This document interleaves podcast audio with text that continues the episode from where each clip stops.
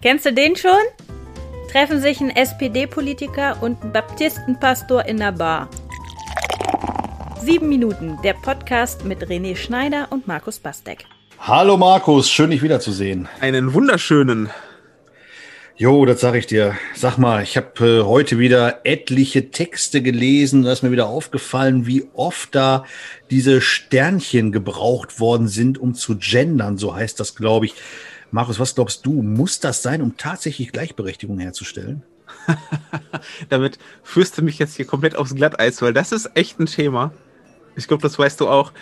Da, da kannst ja, du es nicht richtig vermintes machen, ne? Gelände. E absolut. Egal, was du sagst, ähm, es ist immer Shitstorm-tauglich auf jeden Fall. Von allen Seiten habe ich den Eindruck. Wir tun doch alles, um in diesem Podcast Aufmerksamkeit zu generieren. Ja, Insofern, ja. Äh, heißes Thema. Aber, aber mal wirklich, also ich, ich merke es ja, also auch nicht nur bei Texten, da ist es ja schon länger mit einem Sternchen oder dem, diesem großen Binnen-I. Und mehr und mehr höre ich das äh, natürlich einerseits in, in politischen Reden, ne? also dieses gesprochene, auch dieses gesprochene I, GenossInnen, Freundinnen. Mhm. Mhm. Ähm, und teilweise so flüssig gesprochen, dass ich mich wundern muss. Also ich, ich habe die Denkleistung noch gar nicht geschafft, das auch äh, quasi im normalen äh, Reden. Ich meine, die Tagesschau hat es eingeführt, oder? Die Tagesschau hat es, glaube ich, war, die waren das, oder was ist heute Journal? Äh, eins von beiden hat das eingeführt als verpflichtend für ihre SprecherInnen. das, äh, das ja. zu nutzen, genau. Ähm,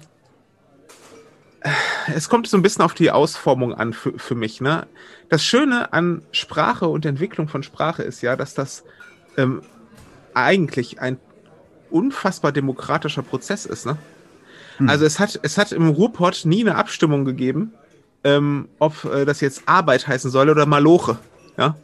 Das ist, das ist ein Begriff, der ist entstanden und der ist deshalb, hat er sich eingebürgert und, ähm, und ist zum, in den Sprachfundus sozusagen gekommen, weil das viele gut fanden und das gemacht haben. Vielleicht die Mehrheit oder so, regional abhängig, ja. Aber ähm, dadurch, dass viele es benutzen, hält es Einzug in die Sprache. Und das ist doch ein total demokratischer Prozess, ohne eine Abstimmung zu machen. Total mhm. demokratisch. Einfach das, was von vielen genutzt wird, äh, wird Teil von Sprache. Ne? Und das finde ich eigentlich schön und eigentlich würde ich das gerne immer beibehalten, ja, dass es einfach sich Sprache automatisch irgendwie so entwickelt, weil einfach die Mehrheit das so sagt. So. Ähm, und mhm. die ganzen regionalen Unterschiede, die wir haben, ne, ihr Thema, wie heißt das Brotende, ne? Oder so. Das sind ja, ähm, das sind ja alles solche, solche Sachen, das sind ja auch regionale Feinheiten drin, die ähm, äh, in der Region sagen die Leute das so, in der Region so. Äh, so kann man so ein bisschen auch zeigen, wo komme ich her, wie bin ich geprägt. Ähm, nur so durch so Nuancen, ne? Und ich finde das eigentlich schön und ich finde, das, das sollte so bleiben. Aber ich glaube, es gibt zwei, zwei ähm, Situationen, in denen man äh, vielleicht so von außen in die Sprache eingreifen könnte. Ne? Und das eine ist, wenn es ähm, irgendwie nicht mehr, also nicht so einfach ist, wie es sein sollte. Ja, ich denke mal, die Rechtschreibreform, äh, wann war die eigentlich? 90er, ne? 2000 rund. Rund 2000. Also okay. 99, 2000. Ja, ja. Ähm, das Ziel war ja, ähm, Sachen einfacher zu machen. Und das ist ja auch in, in einigen Sachen geglückt. Ich finde, ähm, teilweise, was äh, Kommasetzung angeht, ist es jetzt einfacher und logischer. Natürlich nicht für alle, die das alles schon fertig gelernt haben und sich dran gewöhnt haben, sondern aber für die, die es lernen müssen, es sind viele Sachen einfach geworden. Nicht alle. Ja, manche Klöpse sind auch dabei, wo man sich heute noch denkt, wieso eigentlich? Aber insgesamt finde ich, war das das Ansinnen und, und das ist gerechtfertigt, dass man von außen sozusagen in Sprache eingreift, in diesem Fall halt in Rechtschreibung und sagt, lass uns das ändern, damit es, damit wir einfach bleiben dass es nicht zu kompliziert wird in den ganzen Entwicklungen. Und das andere ist eben, und da sind wir bei dem Punkt Gendern, ähm, ist die Frage ähm, ähm, der Minderheitendiskriminierung, die Sprache eben auch beinhalten kann. Ne?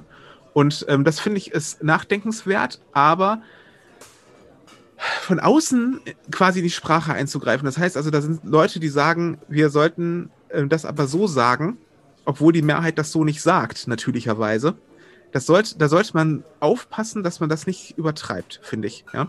Und ich finde, das, das ist. Bienen ähm, ist doch sowas, oder? Also, ja. Ist ja eine gewisse Vorgabe ist ja nicht, was du gerade sagst, die Maloche, ist ja eine Frage von Sprachgefühl, von Mel Melo Sprachmelodie, wo man sagt, Mensch, Maloche heißt das hier, wenn ich sagen will, ich gehe zur Arbeit. Aber dieses Binnen-I ist ja nichts, was vereinfacht, zum einen. Es macht es mhm. ja erstmal kompliziert, das Umdenken.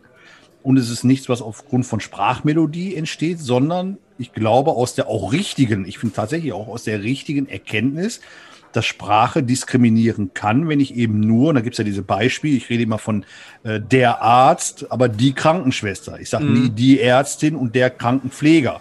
Ja. Oder Kranken, was heißt das, Krankenbruder, ich weiß es gar nicht. Ähm, ja, es diskriminiert und ja, da muss was gemacht werden, aber es ist doch ein starker Eingriff und nichts, was von selbst kommt. Ja, ähm, obwohl diese Geschichte mit den generischen Maskulinen, ne, dass das, ähm, ähm, das jetzt, jetzt nicht mehr überall benutzt wird, das ist, ähm, finde ich, das hat sich auch entwickelt. Das ist ja schon lange so, ja. Also, dass, dass man nicht mehr sagt, ähm, lieber Leser über einem Anschreiben oder so, sondern liebe Leserin, lieber Leser oder liebe Leserin oder mit Klammern und Sternchen und Schrägstrichen und was weiß ich nicht allem. Ähm, das ist ja schon lange so.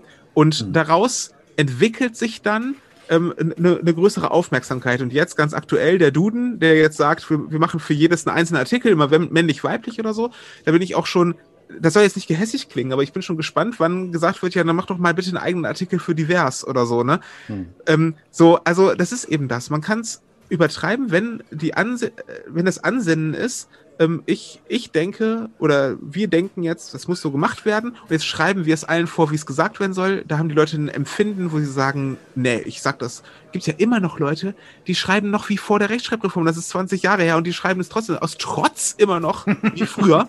ja, ähm, und ähm, und die Leute kannst du gegen dich haben, die kannst du aber auch für dich haben. Und ich finde der Prozess, das generische Maskulin immer mehr in den Hintergrund zu drängen und immer mehr die weiblichen Formen mit reinzunehmen, der ist fast schon abgeschlossen, weil das machen eigentlich alle. Und das hat sich dann entwickelt mit der Zeit. Natürlich ist es angestoßen worden von außen, aber das hat sich entwickelt. Und das ist so viel wertvoller, als jetzt zu sagen, wir müssen das jetzt so sagen. Und wenn du das nicht so sagst, bist du gleich ein Diskriminierer oder so, ne?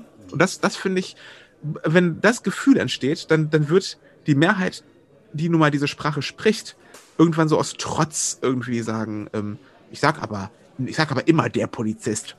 Und da sind halt die Frauen mit gemeint, wenn sie das und so, weißt du? Was ich meine? So. Und dann gibt es natürlich solche Sachen wie Mohrenkopf und ähm, Zigeunerschnitzel und diese ganzen Sachen. Ähm, wo aber auch ganz ich, eigenes Thema nochmal für ein, ja, ich glaube, ganz eigenes Thema nochmal fürs nächste Jahr. Ich sehe gerade, unseres kommt jetzt hier gerade. Ah. Und das sollten wir nicht warm werden lassen, Markus.